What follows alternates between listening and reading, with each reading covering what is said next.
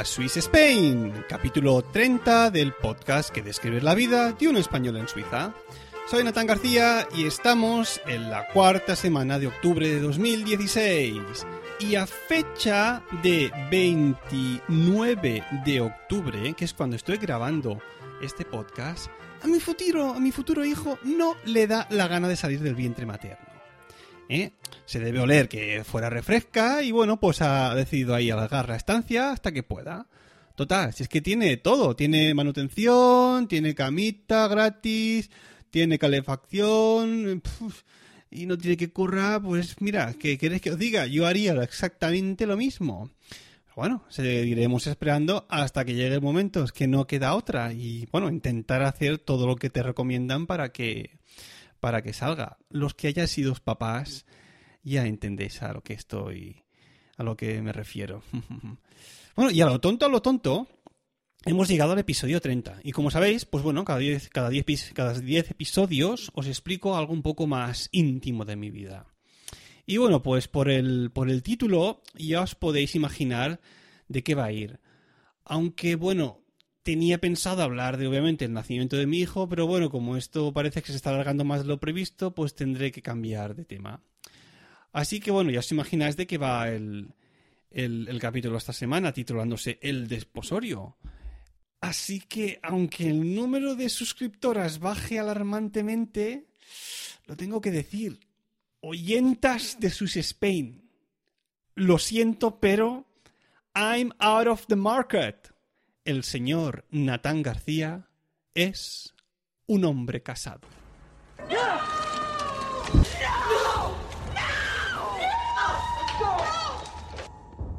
Bueno, bueno, bueno, bueno, bueno, bueno, eh, eh, tranquilas, tranquilas, no os pongáis así. A ver, sé que en el podcast he hablado siempre de mi pareja en vez de mi mujer. Y lo he hecho de reconocer que lo he hecho a propósito. Pero bueno, ha llegado la hora de que la venda caiga de los ojos y decir las cosas como son. Bueno, os explico así muy, muy rápidamente nuestra historia de amor. Conocí a la madre de mi hijo aquí en Suiza mientras ella estudiaba viola en la Escuela Superior de las Artes de Zurich. Su nombre es Lina y es un bellezón iraní, concretamente una urbanita oriunda de la ciudad de Teherán. Ya se vino con 20 años a estudiar a Suiza y aquí se ha quedado. Y más, obviamente, después de cazar, y cito textualmente según sus palabras, The most handsome guy I've ever met que según el traductor de Google, em, The Most Handsome Guy sería el chico con alguna mano y I ever met que he conocido. Pues bueno, pues soy un chico con alguna mano, en concreto dos. ella sabe lo que significa eso para sí misma. Anyway, después de pasar por una etapa de noviazgo turbulenta, que ya narraré en algún otro capítulo, pues bueno, me declaré arrodillándome delante de ella en el lago de Zurich. Y bueno, para no hacerlo muy largo, nos unimos en matrimonio un no sé qué de marzo de hace tres años en una boda musulmana en Petit Comité, a la que asistieron su madre, su hermano y tío y mis padres. Esta fue la boda número uno. A la que siguió la boda número dos, que decidí que se celebrase un 23 de abril.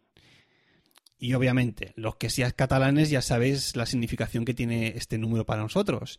Pero yo lo hice también, más que nada, pues para acordarme fácilmente de la fecha, ¿no? Ya que lo haces más o menos por esas fechas, pues aprovechas y que sea un día más o menos que sea fácil de recordar, ¿no? Si no, imagínate, entre los cumpleaños de familiares, que si hermanos, padres, amigos y no sé qué, pues como para tenerse que acordar también de la fecha del día de tu boda. Pues lo pones así un día conocido y así eh, te lo haces, te lo pones más fácil a ti mismo. Bueno, esta boda del 23 de abril em, fue la, boda civil, para entendernos. Se celebró en el ayuntamiento de la, localidad donde residimos y bueno, pues asistieron amigos, vecinos y mi madre otra vez, con mi tía Monse y mi prima que también se llama Monse. Venga, vamos con el coste de la coyunda. ¿Cuánto cuesta casarse aquí en Suiza por lo civil? Tengo aquí delante todo desglosado más o menos Y a ver, lo primero que hacen es Überprüfung ausländische Dokumente. Y esto significa que hacen una comprobación de los documentos que, les has entregado. Y esto lo hacen para que, para que sepan que tú eres, ahora para comprobar que tú eres quien dices que eres, ¿no? mi caso, yo, Natán García, pues una vez yo entregué los documentos, se, pudieron, se pusieron en contacto con las embajadas, cada uno de su, país, de su país, una la española y otra la iraní, para comprobar que todo esto, estos documentos fuesen ciertos. Pues bien, esto tiene un coste de 255 francos, al cambio actual unos 230 euros, ¿eh? en la comprobación de, la identidad. Después, preparación de la pareja. O sea, e, e, eje Vorbereitung, los, digamos, los papeles que tuvieron que preparar y demás. Pues esto ascendió a 150 francos, que serían actualmente unos 130 euros. Trauungsgebühr. Estos son los impuestos de la Unión. Y esto ascendió a 75 francos, unos 70 euros casi. Eje Urkunde, el certificado de, la Unión. 30 francos más, unos 27-28 euros. Y el Familienausweis, esto sería el certificado de familia, el, documento este que te dan donde se van escribiendo después los hijos, pues 50 pavos más, 50 francos, unos 47, 48 euros al cambio actual. En total, más o menos unos 550 francos, unos 520 euros, a lo que hay que sumar, y ojo al dato aquí, a, la traducción del certificado de nacimiento, porque es uno de los documentos que necesitan para comprobar eh, tu identidad. Y claro, como el mío estaba en español y el suyo en, persa, pues cada uno se tuvo que ir a buscar un traductor oficial de su idioma aquí en Suiza para que hiciese una traducción al alemán.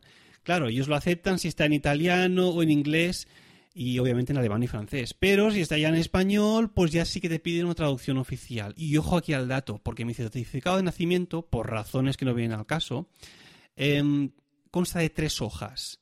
Y claro, aquí da igual el número de palabras que tuviese cada hoja. Eh, aquí te lo traducen, o sea, la traducción va por el número de hojas.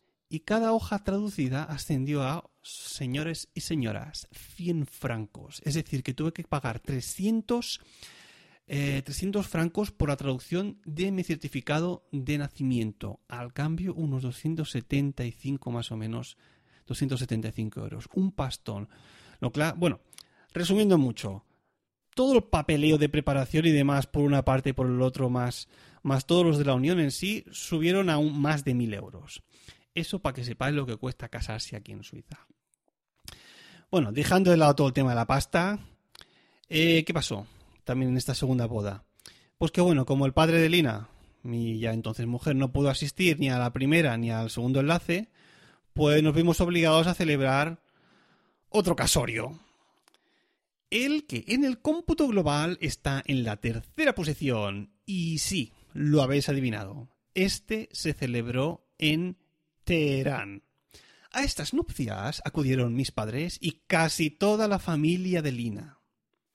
Y cuando digo casi toda, creo que tienes, lo sumamos una vez, 12 o 13 tíos, entre tíos y tías, y bueno, cada, cada tío, pues obviamente está casado o tías están casadas y tienen pues dos o tres hijos, más familia de Jane demás, 150 invitados, de los cuales solo tres hablaban inglés. Es decir, que no me enteré de casi nada de lo que estuvo pasando. Obviamente era más que nada para celebrar la fiesta, pero bueno, hicimos un poco el paripé de volvernos a casar, estuvimos allí ya con el vestido de boda otra vez y demás. ¿Cómo es una boda persa? Atentos. Las bodas persas no son bodas, son bodorrios por todo lo alto. ¿eh? El sitio de celebración estaba a una hora de la ciudad, a una hora de distancia de la ciudad de Teherán. ¿Por qué? Porque teóricamente, según la religión musulmana, eh, los hombres y las mujeres no pueden celebrar juntos nada, es decir, no pueden estar en una fiesta ni, ni nada, es decir, hubo que ir a un enclave secreto eh, bastante alejado de la ciudad para que la, policía religiosa no nos encontrase y, no viese que, claro, ahí se estaba celebrando algo entre hombres y mujeres. Por lo cual, claro, estuvimos conduciendo hasta casi una hora fuera de Teherán y, desde fuera, además, el sitio donde estuvimos no parecía un, sitio de celebración de bodas, ni mucho menos. Parecía algo, incluso me atrevería a decir que en ruinas.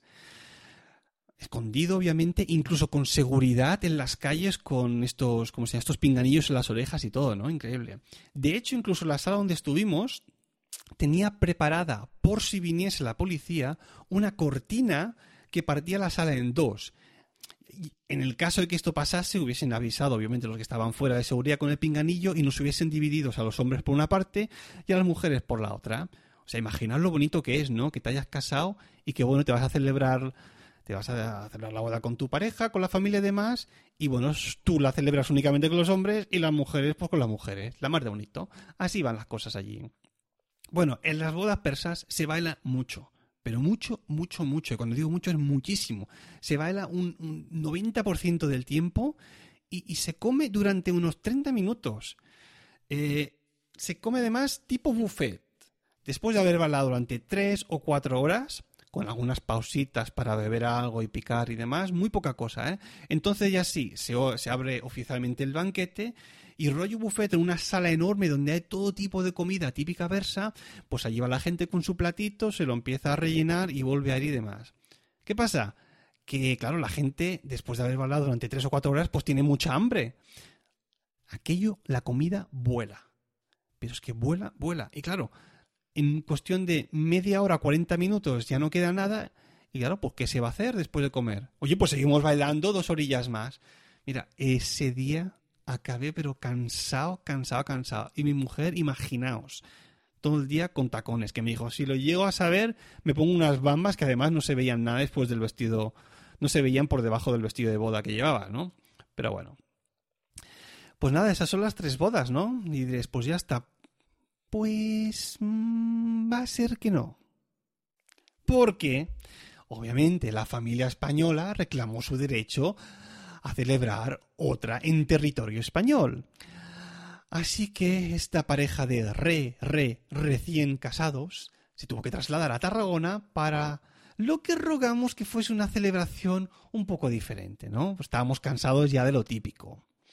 Así que en ese sentido, mis padres y mis hermanos, pues se curraron una celebración en un restaurante un poco diferente, ¿no? Sabiendo que películas de mi predilección son, por ejemplo, Matrix o La vida de Brian, pues bueno, hicieron ahí unas pequeñas, unas pequeñas escenas guionizadas que interpretamos entre Lina y yo, y bueno, que hicieron que la, la velada estuviese un poco más amenizada. Le dieron un toque, un toque distintivo. Esta fue la poda número 4 en el cómputo global. y yo, yo a veces me pensaba, mira, seguro o estoy casi seguro de que habiéndome casado cuatro veces en un año con la misma persona, habría establecido algún tipo de récord Guinness. ¡Ah, ah, ah!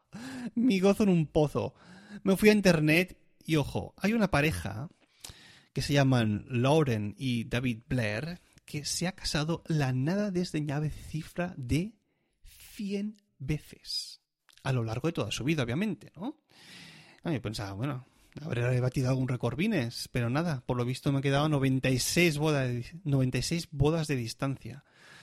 La Virgen. Ah, me pregunto cuántos se habrán dejado por boda. Bueno, para los que seáis más curiosos, ¿eh? os dejo en el Instagram del podcast una foto con mi mujer de la cuarta boda, la que celebramos en territorio español, eh, que es la que estuvimos ahí más relajados y más cómodos. Y que además auguro que pete el contador de me gustas. Que eso es muy curioso. Seguro que os vais todos ahí a mirar la foto. Venga, ahora sí, vamos a aprender una palabrita.